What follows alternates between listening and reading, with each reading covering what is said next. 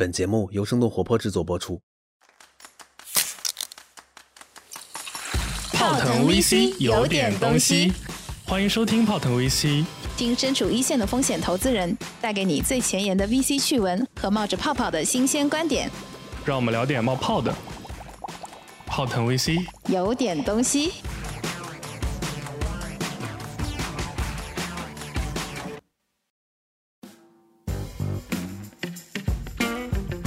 大家好，欢迎大家收听我们的泡腾 VC，我是长得好看了不起，今天面临视察组 有一点忐忑的默默。我是在视察组面前表现的非常好的，喜欢幻想的 Ten。哇哦，乖巧，对对，所以视察组，哎呀，我天哪，我这个 嘴瓢了，瓢了。没事，再造一轮上来，我现在就下单。好，Hello Hello，我是丁教导言。嗯，对，这是我们的就是生动活泼的老板，今天来视察我们的南巡组组长。今天来视察我们的工作，搞得我们有一点紧张。还好刚刚我们提前把单买了，对不对？还好，就稍微表现的稍微好一点点。没有了，没有了。我是今天来在这儿做个广告。我听说这个泡腾 VC 已经覆盖了一二线的所有 VC 小伙伴们了。哇！不仅是覆盖，连大洋彼岸的美国都覆盖了一部分，对不对？我觉得今天答案来了之后，我们覆盖面可能就更广了，非常广。然后呢，所以今天视察组来这么好的机会，我们要抓住它，聊一个我和泰德非常感兴趣的话题，就是我们俩什么时候能赚钱。对对，是帮公司赚钱。对，跟对了团队赚钱，就像呼吸一样简单。可以可以可以可以，一套一套的。对，就他他天天对着镜子练口播，就想接第一个口播广告，迟迟就没有来，所以就天天练习，就是跟对了团队这句话。很快了。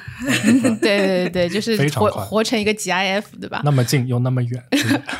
对对，所以今天答案来，因为我我们觉得非常亲切，又非常的就是忐忑，因为答案其实是我们的前辈，对不对？觉得他之前也是投资人出身，然后呢，但是他现在已经参与了生动活泼这样的一个尖尖尖部的播客的创业项目。你是不是想走人家来时的路？就是从投资人直接嗯，这段可能得剪掉，万一我老板听到，应该是会听的，毕竟哎，武装到牙齿，对不对？对对，武装到牙齿，对对，好对。今天所以我们请到了我们的前辈答案，对他不仅是就是我们做投资的前辈，然后呢，他也是我们做播客的前辈，然后我们特别想就是向他学习一下，就是他来时的路，对吧？就是是刚刚你说的话，是的，没错啊，说的真是好，好，对，哎呀，气氛烘托的太高了，我就不知道怎么下来了。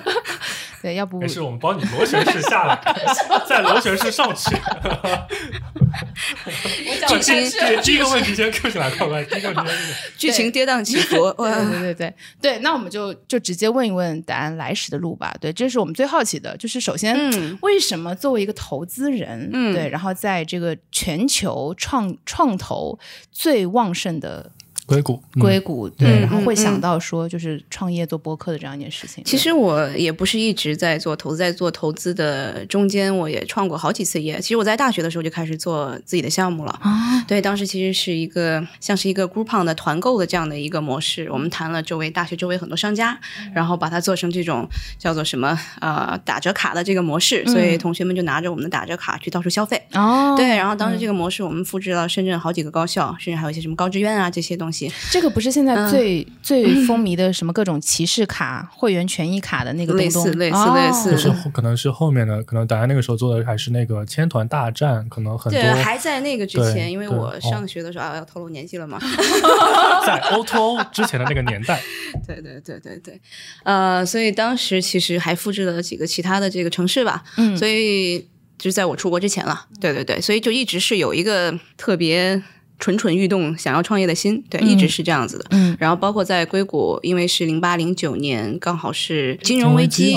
然后作为我一个又不是学技术的人，所以当时找工作是非常的困难的。到了硅谷之后，干点什么呢？天天去泡各种各样的这种创业的这种 social 的活动。其实当时就萌生了一个想法：为什么不搞一个？当时是就是 social network 嘛，就社交网络。然后什么社交网络都有。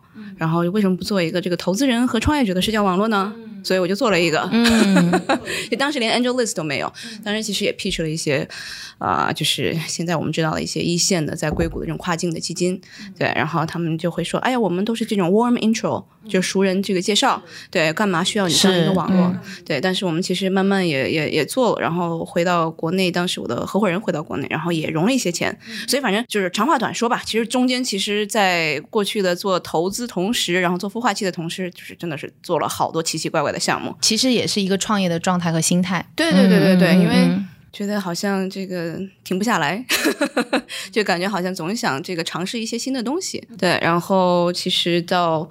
呃，一四年，我当时是刚好是在一个美国最大的一个叫创业孵化教育机构，叫 Founder Institute 创业者学院。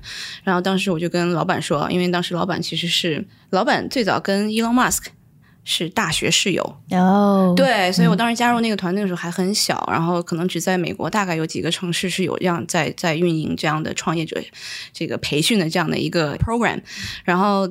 到我离离开的时候，大概已经这个全球大概有一百多个城市有我们的 program 了，所以是也是像是一个创业一样，嗯然后是从零到一对你嗯。从零到一怎么样把一个教育教学的这个模式迅速的扩张到全球，嗯。对，其实经历了这样一个创业的这种状态吧。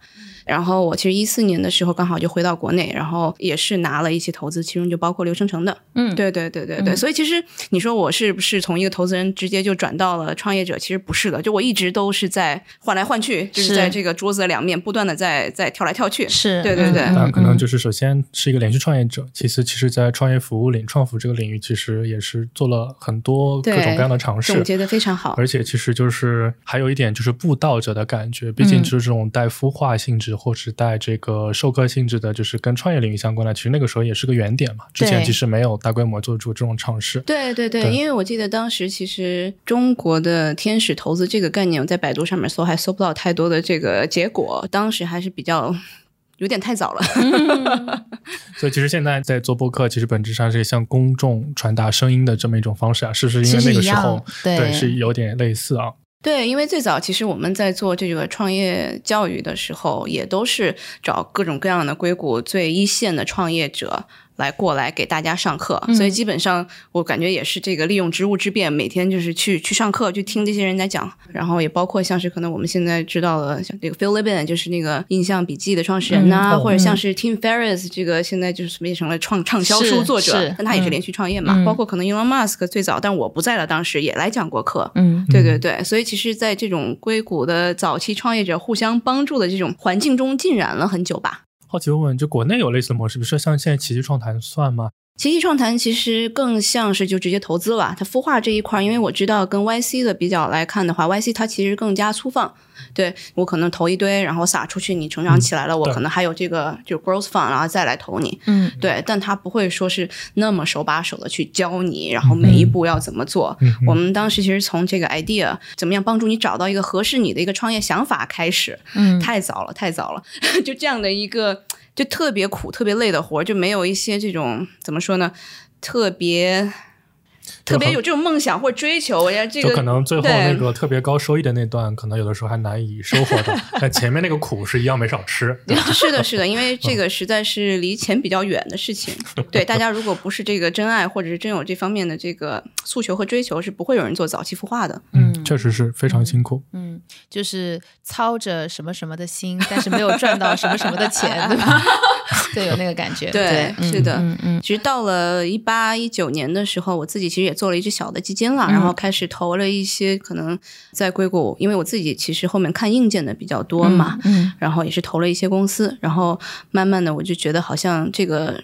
时代在硅谷中国人的这个资本已经开差不多过去了，嗯，对对对。然后碰巧其实当时是做过几次硅谷早知道的嘉宾，跟徐涛老师认识了，嗯对，我记得我昨天还在发了一个微博，我在说，哎，这个好像两年了哦。当时我记得两年前的 Thanksgiving，然后感恩节的时候，徐涛老师就是在跟我这个勾兑，到底播客这事儿怎么赚钱？嗯对对对。然后我当时其实帮他也找了一些这种大概的这个对标嘛，因为当时其实美国头部的播客他们的 CPM 是在五十美刀，嗯但对比来说，YouTube 大概是在十八美刀。嗯，所所以说是所以头部的播客要比这个 YouTube 视频要高的，所以我就觉得，哎，有点东西。有大有可为，大有可为，万亿市场，对不对对？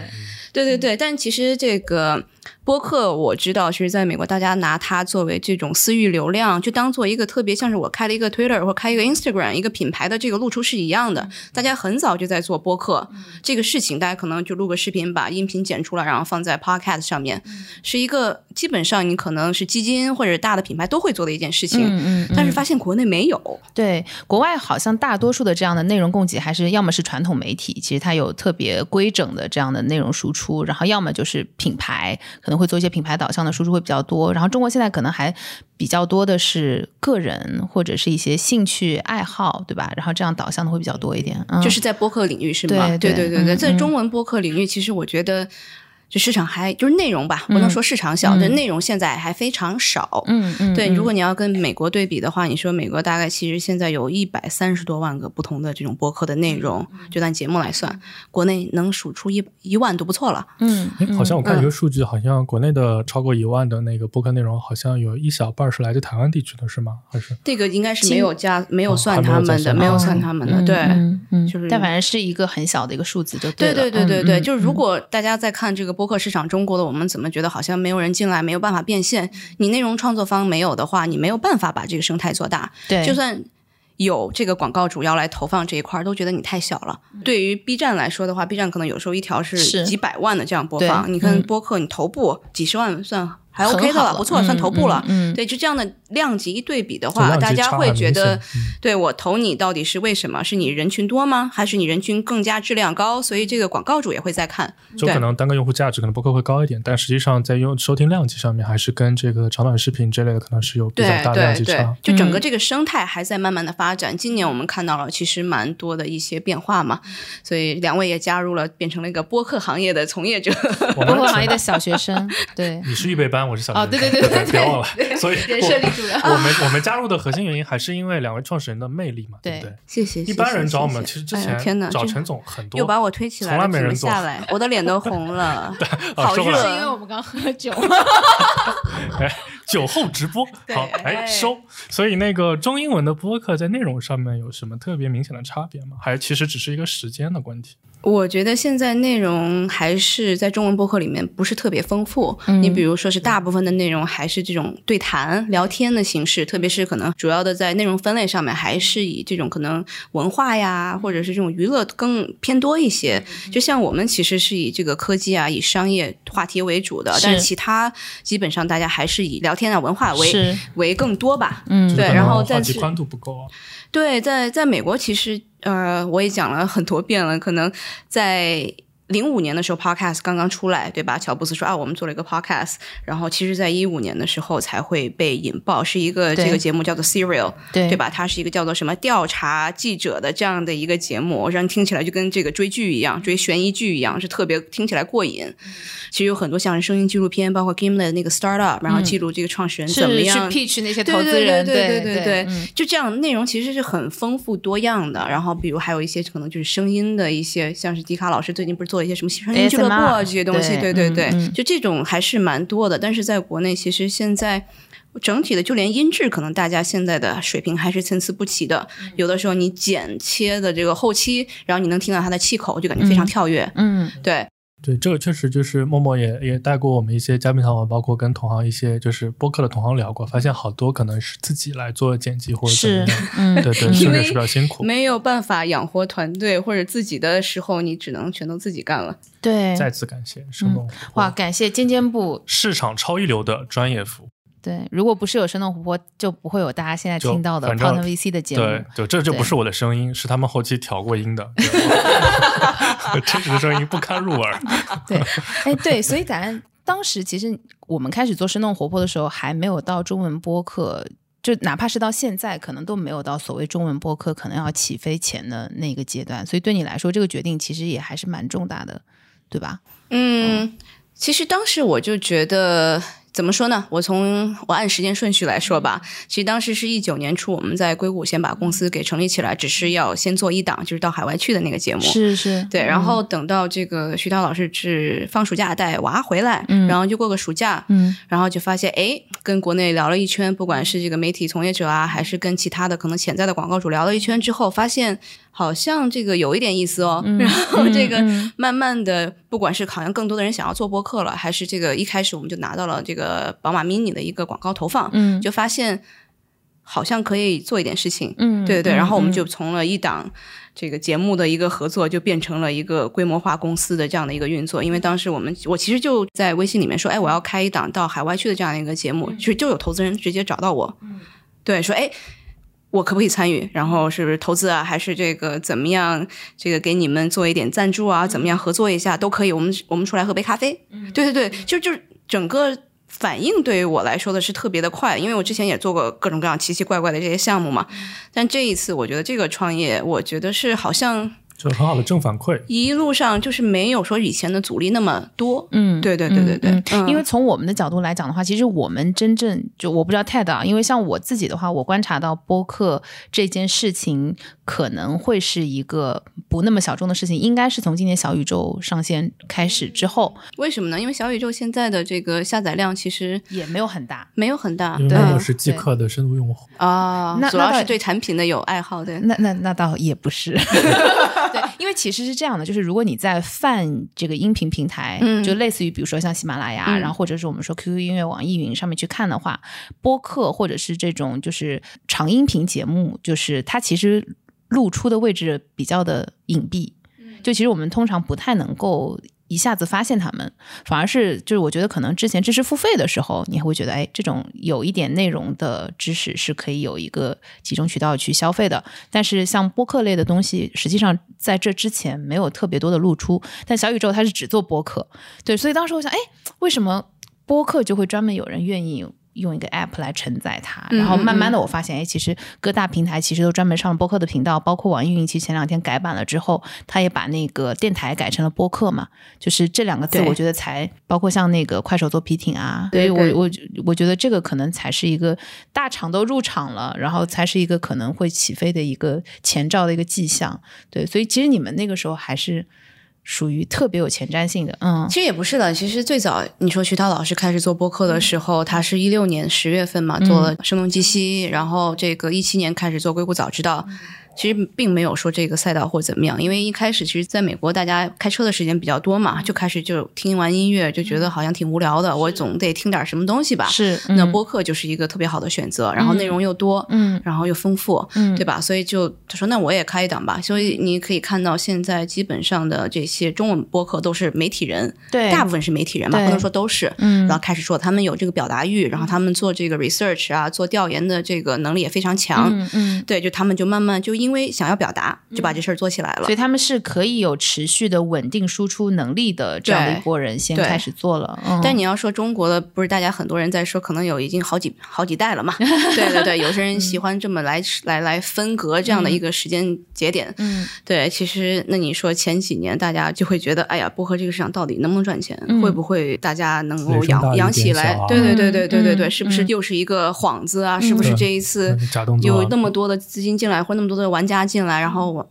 没有怎么样，然后这个又黄了。嗯很多可能在中文博客里面做了有一些时间的这个主播或者是机构，他们会比较悲观。是对是是，他因为可能已经经营在这边很久，但没有看到起飞的迹象。对对，其实我们我们去跟大家聊的话，也会觉得大家一方面觉得这是一个很好的东西，然后一方面就是对它的起飞或者对它规模化的商业化，还是存在了一些不确定的顾虑的。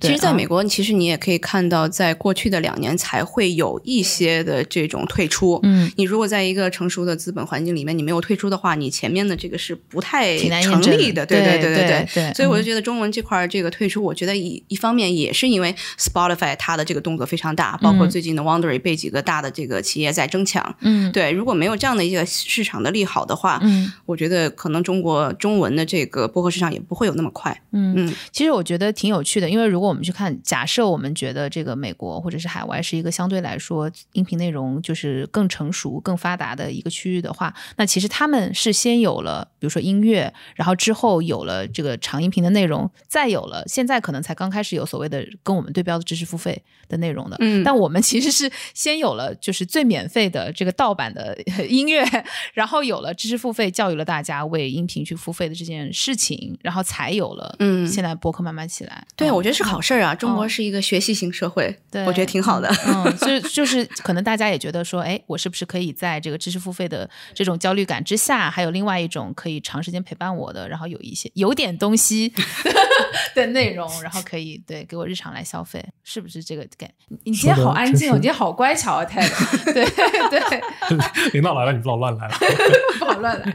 对，对我那我插两个问题啊，就嗯是就我我可能想先带大家往后退一步问一下，就是广播和播客，可能就是大家会觉得哎概念好像有点重合，又有点不同，能特别简单的跟我们就是讲讲这个到底播客，我原来理解它可能是 podcast 的一个谐音啊，但它可能有跟传统的这个音频的媒介有什么不同吗？对，如果你要看这种大的不同的话，我觉得是在整个广播的呈现形式的不同。你如果看美国的话，它有这个很大的这个网络 NPR 啊，等等等等，嗯他们其实是传统就会有做这种音频形式的不同内容。嗯，对，它其实是不是说有了播客，它才有了不同丰富的这样的内容？是。对，但我们嗯看到这个国内大家都把它称作成珠江模式，嗯。就这种可能我就开着车，然后报个路况，然后这个听个音乐，然后随便讲讲笑话，它是没有说是能够有人才进入到。广播领域，然后我把做成声音纪录片，我把它做成很高端的访谈，其实是没有这样子的一个之前的这样的一个过往，对。但是美国不是这样子的，可能是两种不同的这个广播的流派吧。然后你说，可能随着不同的媒介的形式的变化，随着科技的这个进步，总是在变的。对，以前收音机，然后又变成广播，然后现在又是这个各种流媒体。那其实这个好的内容，它的表现形式就是这个多变的，对。但是创作内容的人的本身，它是这个最有精华的，对吧？其实确确实因为国别的差距，像过去可能我们在消费很贫乏，不只是物质消费，还是精神消费比较贫乏的时候，可能就是国外很多东西是就是月月亮是国外的圆嘛。但现在确实很多时候就是因为国情或者民族性的不同，本身最终造成的消费结果就不一样。比如说，其实，在原来大家想到音频消费，可能很多就比如说郭德纲，比如说相声、小品的这个音频化啊，嗯或者是有声书的这种内容，可能原来是远远超过就是所谓播客对谈形式是一个大的消费。对那这个东西如果纯粹完全完整映射到可能美国，它可能比如说是脱口秀 stand up comedy，、嗯对吧？嗯嗯那但就是就是这个我也不是特别清楚，我一直想了解，就是美国如果音频消费内容拉拉出来看占比的话，嗯他们是跟我们一样，就是有声书或者这种脱口秀占比也很高吗？还是其实他们哦，那其实也对，也蛮高的，这可嗯能新闻就占到我我不太记得具体数据了，但是嗯是大概看过了，大概新闻啊这些可能占到第二嘛、第三这样子，可能会再往后。嗯，对，它其实是也有一个比例的，有声书还是蛮多的。对，而且我记得它还有一个特别的门类是犯罪类的这样的探案类的，就是占比特别高。对对故事那种对嘛对对，这个其实跟国内有点像这种东西对对对对嗯，就是类似于 storytelling 的这种，对对对对对对其实我一直在讲一个为什么好像国内的我们聚集的一帮这种听播客的人，他是质量非常高的。嗯首先是在国内，其实慢慢的大家内容都不是以这个内容的良莠来评断。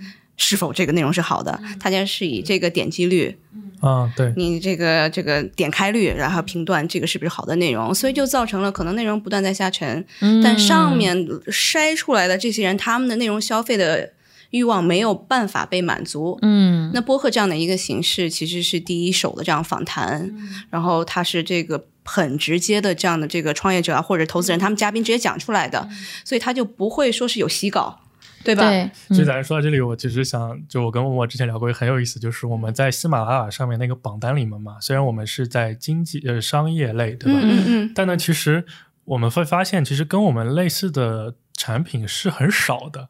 它主要是另外有两类，一类就是名人的语录，就是马爸爸说什么张磊的价值的解读啊，嗯其实这种东西其实，呃当然他他的听众是也是肯定是存在啊，但其实它不是一个自己产生内容的东西，它其实是一嗯个在读的一个过程。另外一类就是比如说老张教你炒股，老张炒股类西部是这个短线永远法站在前面的，对对对对对对。对，对就其实可能，比如说你榜单拉开来看前三十、前五十，可能跟我们类似的，反正我们其实属于是一个少数派，可能大部分的内容可能都是以那两类为主的。对，这也是一个特别有意思的观察。对，之前也没有想过为什么，今天听了以后可能稍微有点理解，就确实是受众就是可能有占比，就是天然就是这样。对，包括我，我们做完刚好这个线下的活动之后，真的是发现听我们的节目的听众的质量都非常的高。嗯像我跟你们分享过，像是可能一线基金的 GP 啊，大公司的这种高管啊、VP 啊，我就觉得他能把我们的所有节目的像报菜名一样报出来，我就 觉得哎呀，我当时脸都红了。对，所以听我们节目的年轻中青年听众，听上去是不是士气大涨？如果是投资人，未来就可以做合伙人；如果是打工人，未来就可以做高管，对不对？就有一个努力的方向，就是那句话改一改，就是听对播客，赚钱像呼吸一样简单。哇，太油腻了！完全就是自我营销，因为就没有人会因为这句话而听我们的节目，都是听我们的节目的人听到这句话也受到了鼓舞。就没关系嘛，就大家都是打工人，对对彼此勉励一下，对对对对，对加油冲！对，所以大家能给我们介绍一下，就是因为其实除了我们这一档播客以外，生动活泼旗下其实我们有好多档节目嘛，对就我们大概面向的这一些受众，他们的画像会是怎么样的？对、嗯我们其实做过大概可能几百份的这样的一对一的长时间的访谈，嗯对，然后基本上是在十八到三十五岁，然后是以这个一线城市为主，一线城市大概占到百分之九十五以上，嗯嗯。然后教育背景基本上可能是就是本科了，嗯。再往上，基本上收入水平是在八千，嗯再往上这样子，嗯对，所以这一帮人他们不是说是有知识的焦虑，他们完全是要满足自己的好奇心，嗯想要了解全球化视野的最新发生的一些时事和新鲜的这种资讯。他们对科技方面、对商业方面是有很强的好奇心的。嗯嗯，对，嗯然后我其实听过 最有意思的一个评价，说是听我们其实是一种时空管理。时空管理哦怎么？说？就是横跨东西。嗯。对对对，就嗯是因为我们确实是这个，我和徐涛原来都在美国嘛，然后包括我们还有到海外去这样的节目，是。其实我们的这个视野还是全球化的，所以很多东西它不用说是出国，不用去飞一趟，然后他就能知道一些新鲜的前沿的资讯，嗯。所以他把这个叫做时空管理。嗯嗯，哦啊，对，讲到这个很有意思，因为有一次那个徐老师的《声东击西》里面有一期是讲什么圣诞节有多少在义乌，什么那那个我忘记标题叫什么，哇上上管理能力对对对对非常好。没没真的真的，就是因为我觉得很有意思，因为可能不是有这样背景的团队是想不出这样的选题的，就是你怎么会想到把 Christmas 和义乌对结合到一起来聊这个东西？对对对，非常有有意思。对 对哎，，你看嗯到这个点，我突然意识到，我们泡汤 VC 是整个生动活泼矩阵里面最土的一档节目。就是最 local 的一个，我们就是我们就是生动活泼 localize 的第一站，虽然我们今天其实讨论的核心其实想聊商业化嘛，但本质上我们其实把音频播客的，特别是中文音频播客的一些信息、行业的动态先对称给了大家。嗯嗯嗯因为其实谈商业化的一个基础就是了解到最近的一个变化，所以在这里面最后最后一个关于行业的问题啊，就是，嗯、就这两年有没有什么中文播客领域的一些底层的驱动啊，或者干嘛？因为确实我们也看到大厂也有布局，嗯呃，这个内容的产出 CP 也变多了，但它有没有一些是我们，比如说是我们的精神消费的水平或者时间点到了这个时间点吧，还是是我们比如说媒介的有什么变化，还是之类的一些原因，可以让我们这个长期趋势加速往上走？我觉得最大的一个变化就是。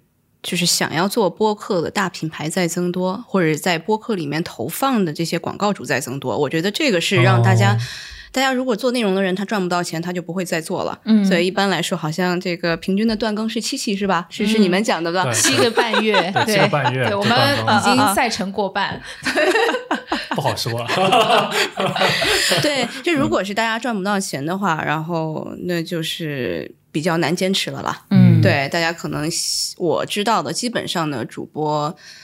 很多人都还是在有全职工作的，他没有嗯办法说是长时间的去在 commit 一个自己的一个一个喜好。是，对对对嗯，就其实包括其实好多我们身边的同行小伙伴问我默默跟我的第一个问题就是哇，你们是怎么维持这么高的更新频率的，对不对？我估计也对对对，有很多人来问你。很多，包括就是其他有在做播客的人，也有在问我们两个，就是说，然后我们就说还就还好，因为因为他们会觉得说，嗯，准备一档播客前期的这个筹备时间是非常嗯久的，就比如说，如果是很专业的呃媒体的小伙伴，他们可能会有一个相当长的一个 research 的时间。对，是的但因为我们聊的太多的内容本身是融融在我们的生活和工作里的，对，所以相对来们把工作的一些片段拿出来聊了，是是是是是，所以这段时间我们就相当于省下来了。那其实对我们来说，可能嗯、包括生动活泼也帮我们做了后期比较费时间的这个制作的部分，制作然后分发，然后以及运维的部分。对，对，其实但我、嗯我在想，其实其实大家不管是行业内还是行业外，可能第一就第一个想问我们的问题是，这可能它是有一些潜在的假设。嗯，第一个可能就会觉得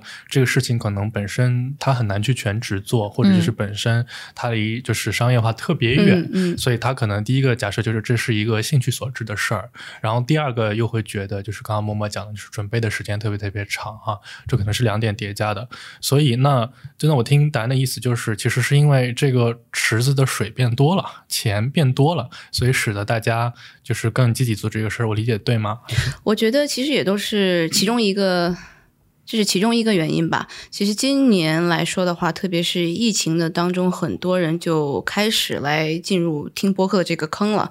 我觉得这个也是一个特别重要的原因。更多的人来听，那就更多的人来做播客，所以就会旋转的在在上升嘛。就更多的人他又肯定得手动安利给朋友啊，你要不要一起来听我的播客呀？所以更多人会认知到播客这个事情。所以我们基本上最早的一些广告主，他全都是听众，他转化了，他会跟他们的老板或者。市场团队说：“哎，要不要试一下投放一下播客？嗯，对对，基本上都是这样子。他如果自己不去试听播客，他会觉得没有办法来理解播客的概念。嗯，他就会觉得，哎，就是音频嘛。嗯，然后就会觉得没有什么特殊，没有什么特殊的。对对对对对，广播又不贵，对不对？对对对，然后或者是这个跟视频呢差太远了。你说又没有这个画面，然后你这个转化又很长，嗯，对吧？就很多这个。”没有办法，他们想通的这样的一些点，对。但是如果要在深度的，他真的是沉浸下来，然后三十分钟甚至是一个小时的这样的一个收听，你是把自己交给这个声音的，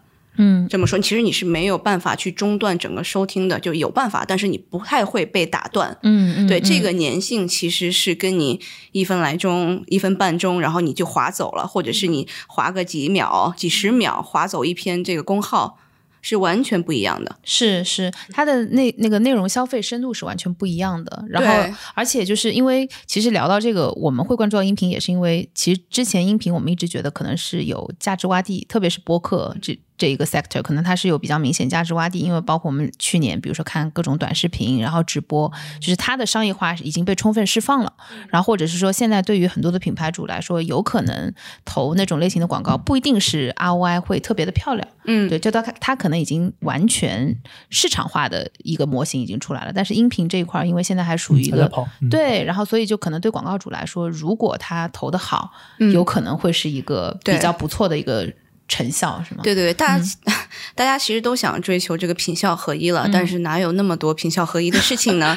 你说现在带货就随随便便就能看出来，什么坑位费又贵了，什么给了他多少钱，只转化了几单，这样也非常多。对，你说直播带货不灵了，下一个大家怎么办呢？嗯嗯嗯，音频带货想卖欧呃，这 什么东西？说起来，其实我们节目就有一个非常好的最佳实践，广告主抓紧听一听这一段，就是因为陈总投的就今天。的一个品牌是燕麦奶嘛，小麦物业。就在节目里，其实我们当时聊的时候，其实纯只是因为植物基、植物肉是一个比较热的一个话题，跟这个行业有相关。结果非常意外的，surprisingly，这个销量是非常好的。就是其实就是我们口播了一下，然后送了一些就是小小的礼品，对不对？但发现就是那一段时间，好像那两周，不管是他淘宝的数据啊，还是就是听完节目之后去主动找到这个几位创始人这个反馈的小伙伴，和是不是都比较？多对，因为我后来还把他们那个就是负责生产的 co-founder，然后拉到我们的听众群里面去嘛，然后就大家就一直会艾特他，给一些就是比较好的反馈，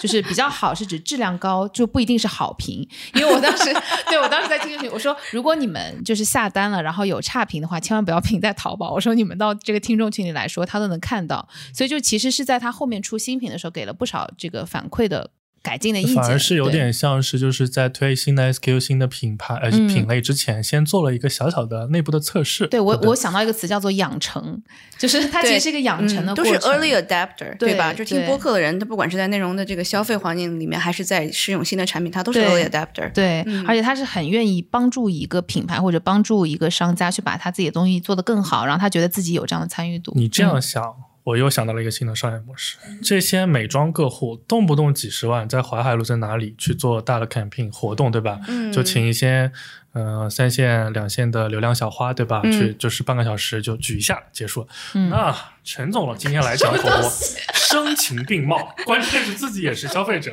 对不对？效果很好，关键是根本就不需要，就是这个 ROI 明显比那个就好很多嘛，因为这个场景真的是有很像嘛，对不对？就我们这一期是一个广告节目，是吧？是招商节目啊，我们这一期。也可以啊。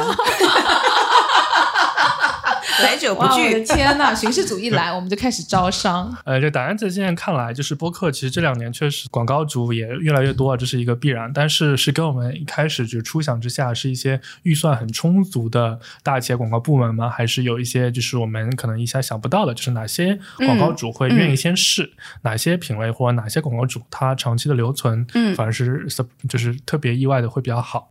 嗯，因为对我们自己来说，我们其实是还是蛮垂类的几个几档播客，对吧？都是以商业科技为主的，嗯。对，然后不一定是这个收听量最高的，但我觉得应该是影响力最大和这个收听人群质量最高的。对，所以找到我们的其实都是一些这种跨国的或者就是一线的很大的品牌，他们确实是看中了我们的这种听众的这个资源和我们这个内容的深度的这样的一个品牌效应吧。对，所以找到我们的就还是大品牌。品牌的这种效应，想要通过我们来这个打品牌的。所以现在找到我们广告主是 to B 的多还是 to C 的多，还是怎么样一个情况？其实基本上找到我们的大品牌，你说像是去年我们做了这个宝马 mini，我刚刚提到了，然后也有像是这个淘宝、天猫这样子的，嗯对吧？然后也有像是这种美团，它其实找我们当时是做了一个这种品牌项的东西。嗯嗯，然后包括现在找我们，基本上全都是 to B 的，因为他慢慢的认知到，就跟美国的这些大的品牌一样，他觉得这个是一个新的阵地，我怎么样通过做播客啊深度的内容来影响到嗯更多的人来了解我们品牌，就认同我们品牌。对他并不是想要说一次的投放，对大部分 to C 的广告主就想说，我先试一试，我可能跟老板申请下来几万的这个资源，然后我就来试一期、两期，甚至三期这样子。嗯，我觉得这个其实还是挺巧妙的，因为你如果想说现在视频网站，你都是要付费把广告给去掉，对不对？嗯但是其实播客它是一个你真的是要花自己的很多的时间，用很深度的这个就是内容沉浸去消费一个。品牌上的 其实相当于是广告的一个内容，对这个还挺好玩的。对，嗯所以这个在播客行业领域，它的这个广告其实跟内容是植入的蛮紧密的。嗯，嗯对，它可能嗯跟平台其实现在稍微没有那么紧密，它其实是需要，因为主播跟听众的粘性会非常高嘛。是对嗯他更希望是主播把这个念出来，或者搞成一种小剧场，然后大家会听起来哎很好玩。对，然后嗯因为你很难说是这个中间会跳过它，因为你要不然就是在通勤，要不然开车是吧？然后要不然是这个在运动，你没办法。它是内容的一部分，快进对对，它是对内容的一对部分，你快进了都不知道对会不会把内对对对对，容跳过。是的，是对的，是的，嗯它就是必听。对对那有没有一个一个什么比较值得分享的这种案例？我们挑一个。呃，我们可以做一个预告吧，对对哦对。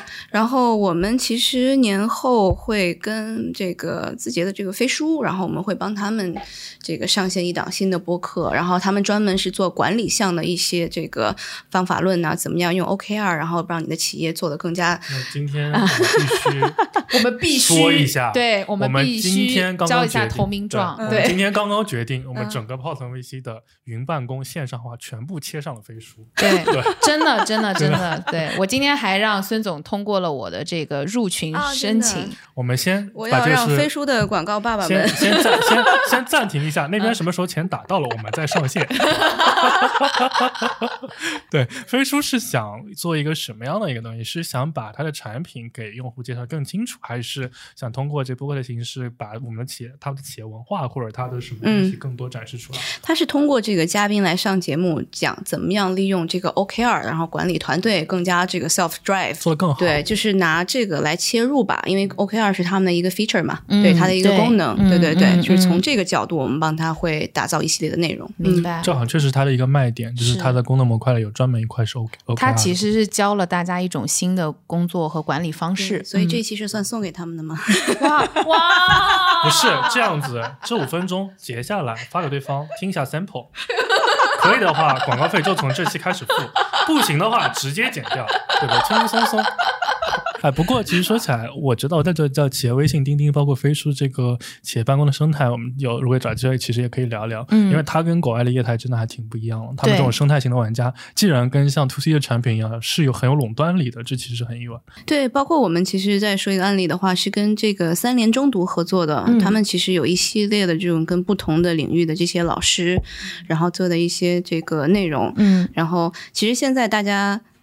可以选择的内容太多了，你说得到它那么多的内容，那么多的课你可以买，对吧？嗯那大家其实怎么样去了解一个内容？它通过什么样的渠道去觉得我值得去买这么一系列的课程，全都是时间成本。嗯，对对吧？你说像是可能樊登读书，然后他帮大家可能几分钟把这个书讲完了，对大家再决定我要不要去找你买书，对对吧？嗯所以现在很多像三联中读这样的企业找到我们，其实想让说，哎，徐涛，我觉得你的节目做得好，然后你的这个听众其实是比较认同你的这些观点的，可以帮我们把这个。你认同的这样的内容，其实是可以让大家这个种草的，嗯对对对，嗯所以就是他们跟我们的合作是有一些效果是非常好的，对。然后他们是非常呃愿意去来尝试在这个博客里面来做投放的，因为这种内容的话，它需要长时间的来表达或把这个事情说清楚。嗯对你可能一分半，你真的是还没有讲清楚，你到底这个内容到底好在哪里对？是什么？对对对，因为我发现现在播客其实有一个挺有意思的现象，就它其实跟很早期的时候的呃。公众号和这个很早期的一些网红，我说的早期可能是比如说早到老罗的这个年代的网红，就它其实非会非常像，因为如果我们去看现在的各种视频或者是这个社内容社区的网红的话，它其实特别同质化，嗯对，你会发现，就可能我们所说的为什么会有“网红脸”这个词，就是因为大家都一模一样，对吧？甚至是我的文案的格局，然后我的插图、什么拍照的方式，其实都嗯很像。但播客现在就是有一种比较百花齐放的一个状态，就每个主播他的人设，对因为他很多人是兼职，就像我们一样嘛，对不对？所以他本身可能是有个本职工作，或者是他有个什么特别的一个人设，然后所以他的啊干什么？你笑什么啦？所以我们两个人设是什么嘛？就油腻可爱。嘛，就油腻可爱嘛。对你打断我干什么？我跟你讲，这期节目大家就会留言说，男主播不要总是打断女主播。我终于翻身做主人，对，让我把这句话讲完。对，就是就是就是他其实特别像那个时候的状态，所以就嗯、也很像就是早期 B 站，就是那个时候其实每个 UP 主都会有自己的一帮很死忠的粉丝，因为他的内容导向是特别细分和垂直和就是清晰的。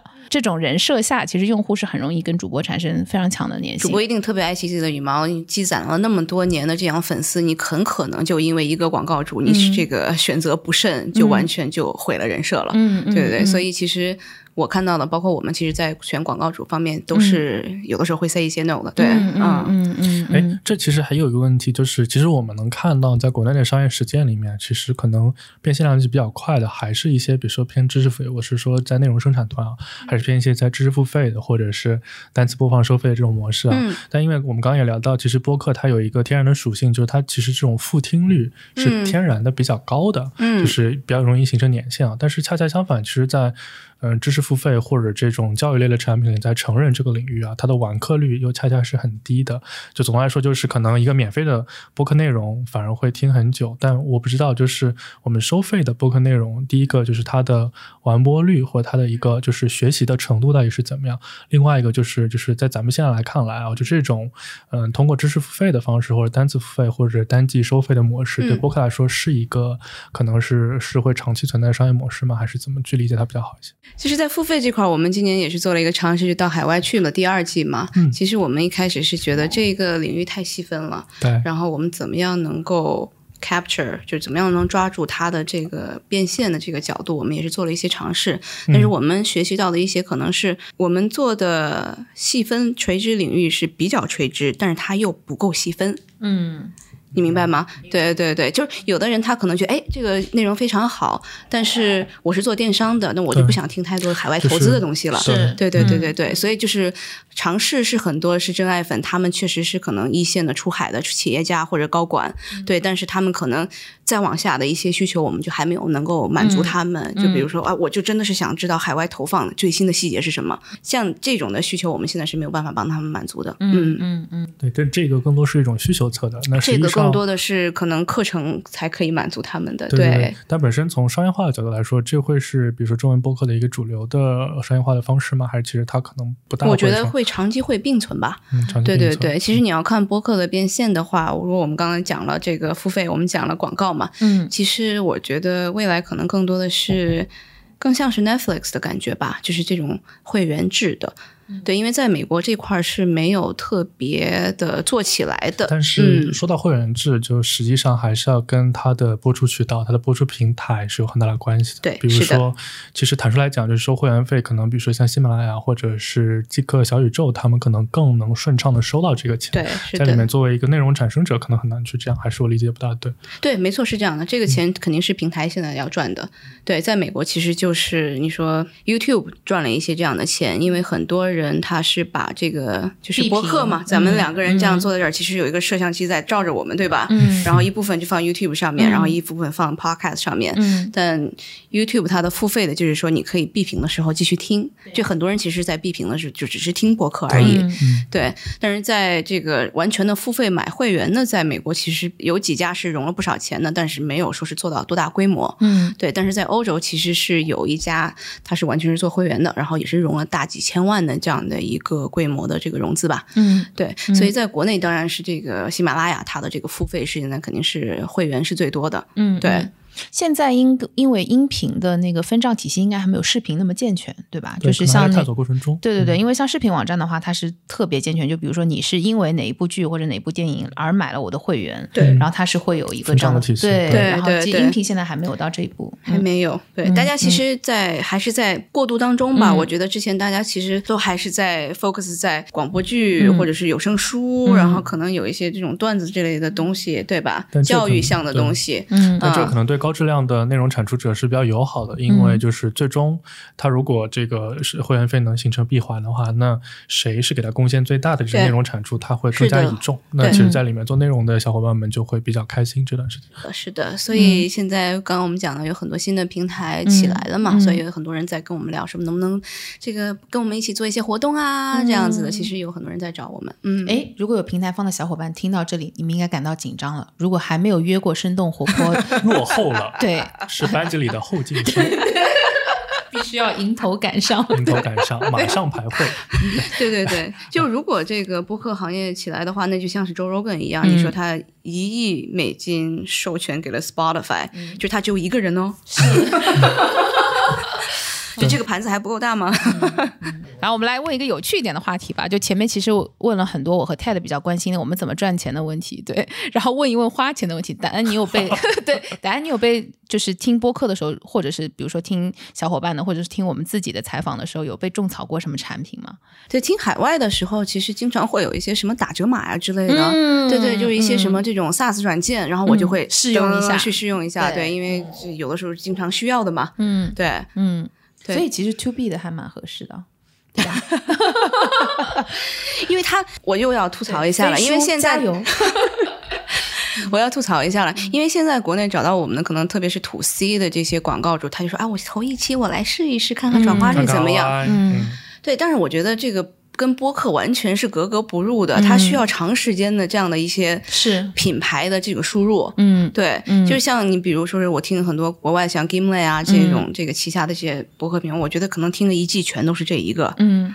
那我对它的品牌好感度当然就是蹭蹭蹭的往上涨了。它不是说是马上要带货，是对对对，我就觉得现在可能大家也是被可能直播啊，或者被其他的一些模式可能给带带稍微心急了一些。对对对对对，嗯，就有可能它的闭环方式和它，因为它毕竟是一个品牌导向的东西，所以它的闭环其实不不太会和其他的完全一样。对对，它一定要看到马上立马的转化，但可能播客并不是这么。在这个方面优势并不强。对，嗯嗯，好，今天其实我们也跟答案聊了很多，然后我和 Ted 现在就是为了不被生动活泼优化，然后做好我们这个七个半月的下半场而继续努力。对对对，然后最后呢，就是还有一个比较有趣的问题问问答案，就是会对声音这个场景下的内容形态有一个什么展望吗？就是比如说未来我们会看到什么样的新的内容类型？比如说我们最近就在 生动活泼旗下的反潮流俱乐部，其实看到了比较有趣的一些尝试。对，会不会有一些什么这样的展望？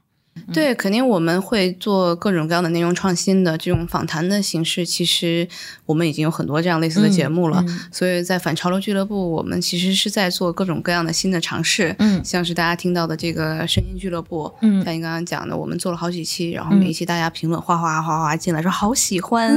对对对对，很多人听着能入睡啊，小朋友也很喜欢，说啊我的这么两个孩子，这个每天抢着要听。然后也有像是我们最近做的团建的那种，嗯我们的迪卡老师透露了我们很多这种酒后了。透露对狂对魔。对对对对对对，虽然是我们自己团队很自嗨的一期节目，但是也是我们这个就声音纪录片的一种尝试。嗯就收听量也还不错，好像。收听量也，我觉得收听量不怎么样，但是这个喜欢的人是真的喜欢。对，对对互动很高。对对对对，嗯下次一定要把你们 include 进来。我觉得这个人设是立住了。那天是这样的，就是我们听了之后、t e d 就跟我讲说，陈总，你现在就应该冲过去跟他们一起 K 歌。唱起来。陈总唱歌那，嗯，其他人就只能喝酒了。什么呀？人设立住。对对对，然后我们也应该会有各种各样形式的新的节目和新的内容出来了，大家拭目以待了。我觉得要这个任务和这个压力都在徐涛老师那里，嗯我们要善待他。好，而且最近生动活泼也加了很多新的小伙伴，因为我看也有就是比较知名的主播，对对就是其他对对节目的对，哎呀，我们这些完全是广告啊！对没有啊，没有就很软啊，就非常软对，棉花对拳啊，一拳又一拳对，打在了竞对和平台的身上。什么？喜马拉雅和小宇宙，你们给我听好，哎当心点啊，你给我听好。Oh my god，我们要节目上就现场唱起来了。哎，我最后还其实有一个小问题啊，就是嗯、呃其实音频这个领域虽然声音是个很好的赛道，但其实还是有一些新的技术或者之类的，在这个领领域可能会有一些应用嘛。就是最近这一两年，有没有在音频赛道有一些嗯、呃技术型的创业公司啊，或者一些好玩的一些新的突破，可不可以跟大家聊一聊？嗯，嗯，其实自从今年年初的这个 Clubhouse 这样的一个音频社交的产品出来之后，最近其实出了很多奇奇怪怪的音频的这种视频化的一些社交软件，在美国那边。对但是现在其实还没有太跑出来，都是大家在做各种社交的尝试。大家可能这个社交媒体在美国，其实我我在硅藻最近也做了好几期不同，大家可能在逃离一些大的平台，因为太政治化了。嗯对，其实大家还是有很多的年轻人在尝试，是不是能够从音频的方向，我们做一种新的社交的产品出来。嗯，对，但在技术方面，其实好像看到的并并不是特别多啊、有一些可能在国内的这个技术项的，我怎么样能帮助大家可能剪辑的这个更加方便一点？对对对对，是不是想要做这种可能音频化的抖音？就是大家有在想动这样的脑子吧？对，嗯嗯嗯，这方面应该很多大平台他们自己也在做一些他产品的们也都在尝考虑，试。对他们也都在考虑，嗯嗯就是音频社交啊，这个东西我也看不好。哦，其实那个之前有一些就是虚拟偶像的一些项目，对对对对对可能不久可能就会出现虚拟主播，对不对？谁知道呢？但是主播还是这个人设和主播的后面是你的大脑，对。但是你这个 AI 怎么立住？嗯，它不是颜值，边走边看，对，走走看就比如。说，就是像你这样，每一期都有男粉丝沉沉迷的，就是声音就很难。对可能那个男粉丝就是一个机器人，所以就只是 每天每晚上在做这种 ASMR 的，可能 AI 男主播 可能会有市场吧？啊，嗯，对。那我们这次互动留什么呀？就是广告主来留言吧，就欢迎。毕竟巡视组出现了，对不对对那一定巡视组要出点血，对不对？对，巡视组刚刚已经 promise 我们了，就是这一次他会送出一份非常大的大礼，而且一定是我们的粉丝都很喜欢的。哦，那就是是什么呢？我来送出十份我们到海外去第二季的付费节目吧。嗯，十份我哇我可以内部走走关系 要来了吗？啊，你们还没有吗？我真的，我我我上次带了一个出海的 CEO 过来，嗯然后其实后来想听一下，后来一发现，哎，没有，不是得花钱，一下就有有有有一个隐形的壁垒出现了。是一个很 exclusive 的一个 VIP 的群组，买了之后能进我们的 VIP 群，跟各种出海大佬在一起高谈阔想进论。想进嗯 我们两个能先就是自己去留言，然后把自己拱到上面一点，不多说，就自己抽自己。还没有出现就先发好了。对，哇，我的天呐！哎，巡视组就是巡视组，一出场就不一样，对，不同。我怎么觉得好像没有录过这么欢乐和这么下下次常来，首先喝过酒了，对其次下次常来。对，然后那个就是这期节目我们要格外的艾特一下，就是飞书，对，飞书，请听好，对对对，好，那我们要不这次评论互动听什么？，他听什么？他听好什么？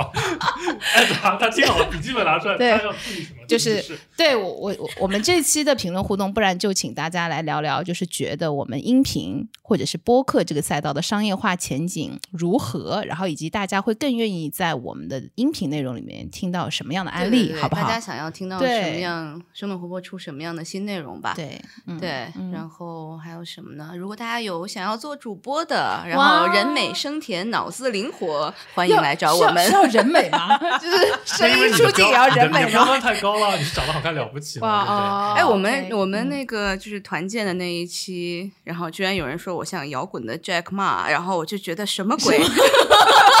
就像摇滚还行，像 Jake Ma 是 就是说有发大财的潜呃质。我我就我尝试着往这个方面在靠，嗯，想离职了又不敢直说，你像杰克马。